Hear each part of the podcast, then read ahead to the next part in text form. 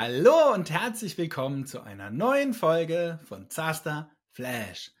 Knapp, kurz, bündig, zackig, offen und ehrlich für dich auf den Punkt gebracht. Und in dieser Folge liegt das Augenmerk tatsächlich auf offen und ehrlich.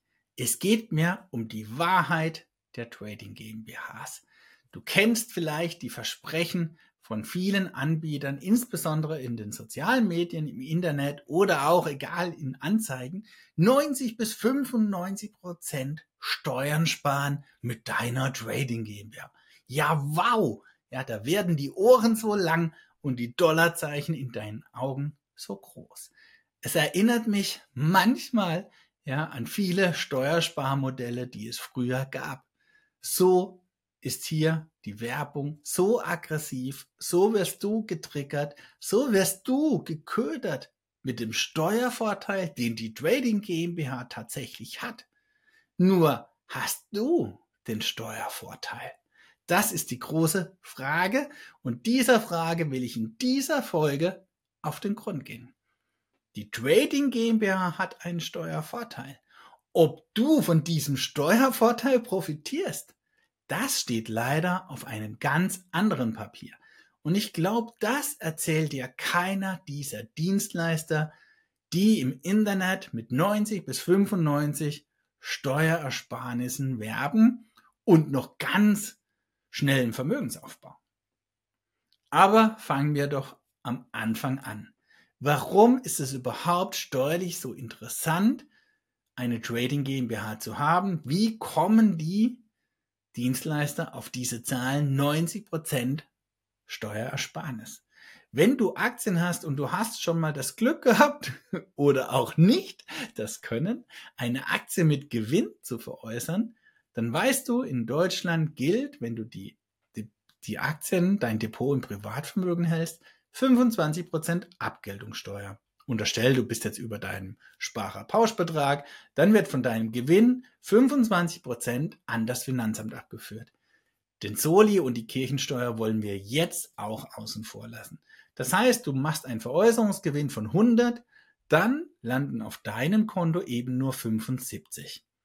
In der Trading GmbH, oder jetzt lassen wir mal das Wort Trading weg, in der GmbH und du hast dort ein Depot und verkaufst die gleiche Aktie, mit 100 Veräußerungsgewinn musst du nur 1,5 Prozent Steuern bezahlen.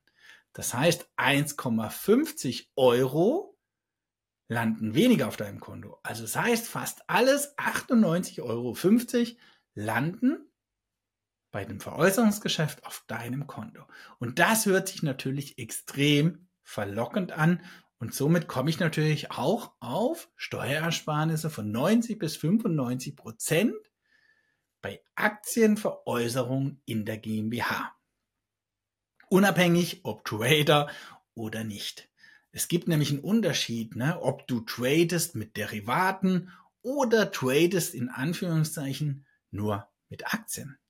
Derivate hat nochmal einen ganz anderen Hintergrund, um vielleicht in eine GmbH zu gehen weil dort gibt es im Privatbereich aktuell noch eine furchtbare Verlustbeschränkung. Auf die will ich in dieser Folge gar nicht eingehen. Darum geht es mir nicht. Die wenigsten Menschen handeln mit Derivaten. Das sind Ausnahmen, ja, das sind manchmal, sollten es zumindest sein, Profis. Natürlich tun es auch Amateure mit furchtbaren Verlusterfahrungen. Aber darauf will ich jetzt gar nicht eingehen. Aber dann kann es durchaus Sinn machen, in die GmbH zu gehen, weil dort hast du nochmal einen ganz anderen Vorteil, weil es die Verlustbeschränkung in der GmbH nicht gibt. Wir reden jetzt in diesen Trading GmbHs und so propagiert es auch die Werbung um Aktienveräußerungsgeschäfte.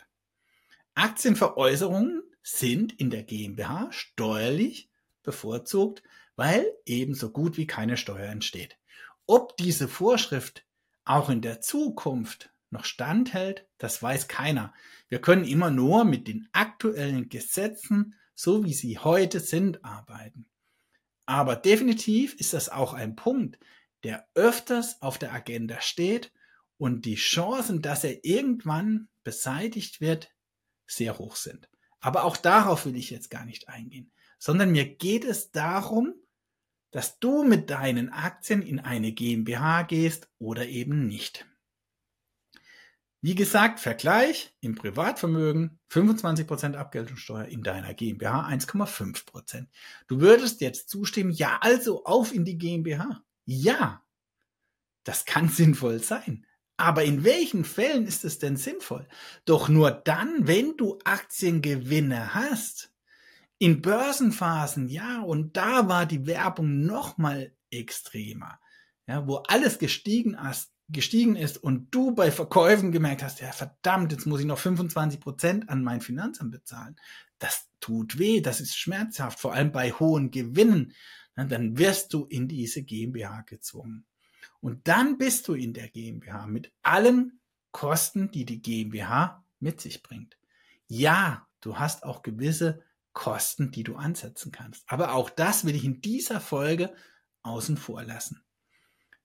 Trading, und da, da steckt die Krux in diesem Wort. Buy and hold ist kein Trading.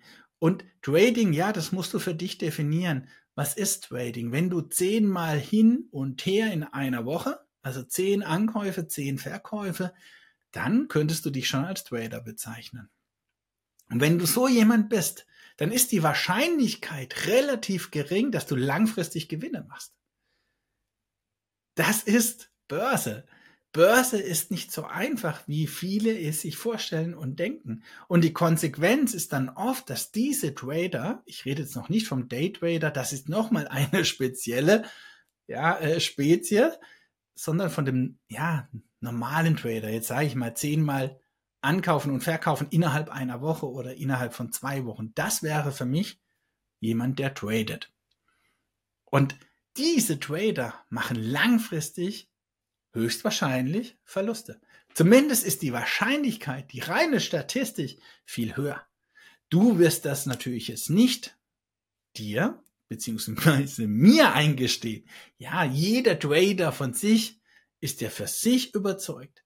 Ne? Aber in der Statistik landen alle. Und es gibt ja auch sogar, ne, warum brauchen manche Broker immer wieder Neukunden? Weil die Trader ihr Geld irgendwann verloren haben. Vor allem, wenn es um Derivate geht. Ne? Aber wie gesagt, das ist ein anderes Thema.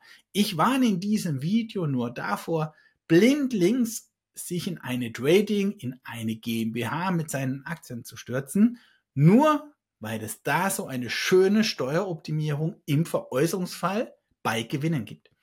Diesen schönen steuerlichen Effekt hast du übrigens bei Verlusten nicht. Die Verluste fallen komplett außen vor, die sind raus. Verluste kannst du in deiner GmbH nie verrechnen, die sind weg, für immer und ewig.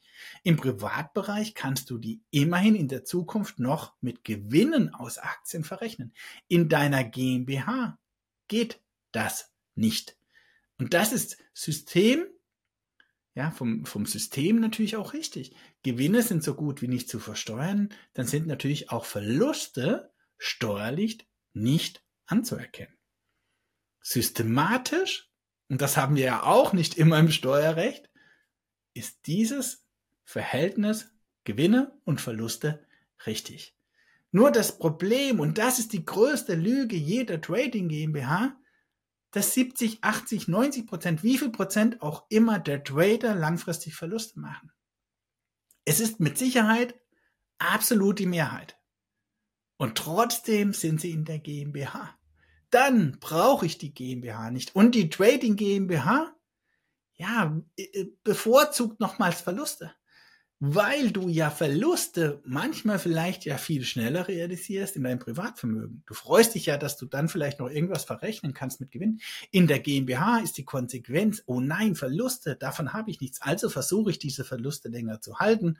Und oftmals sind es nachher Depotleichen, weil die Aktien, ja, die Entscheidung, diese Aktie zu kaufen, grundsätzlich falsch war. Und die Aktie bleibt in deinem Depot, weil der Verlust bringt dir ja nichts. Ja, also du hast auch andere Konsequenzen, wenn du in einer GmbH mit deinen Aktien bist. Und das musst du bedenken. Ganz wichtig, dieser Satz gilt auch für GmbHs mit Aktien. Es kommt darauf an, ob es sich für dich lohnt oder nicht, ist immer individuell. und hier nicht nur auf deine aktuellen Gegebenheiten bezogen, sondern auf deine zukünftige Ergebnisse mit Aktien. Welche Strategie hast du mit Aktien? Ja, also man muss auch gewisse Dinge im Vorfeld abfragen, damit ich sagen kann, okay, da könnte eine GmbH für dich durchaus sinnvoll sein. Aber bitte lass dich nicht blenden von den großen Versprechen, 90 bis 95 Prozent Steuern in der GmbH gespart. Ja, das kann sein. Aber nur, wenn du entsprechend Gewinne machst. Und daran scheitert es in ganz vielen Fällen. Und glaub mir, ich kenne ganz viele sogenannte Trading GmbHs. Ja, die sind tot. Da ist kein Geld mehr. Da sind nur Verluste durch das sogenannte Aktientrading entstanden. Und jetzt freue ich mich über dein positives wie negatives Feedback zur Trading bzw. zur Aktien GmbH. Dein Zacharias Zaster. Bis zum nächsten Mal. Ciao.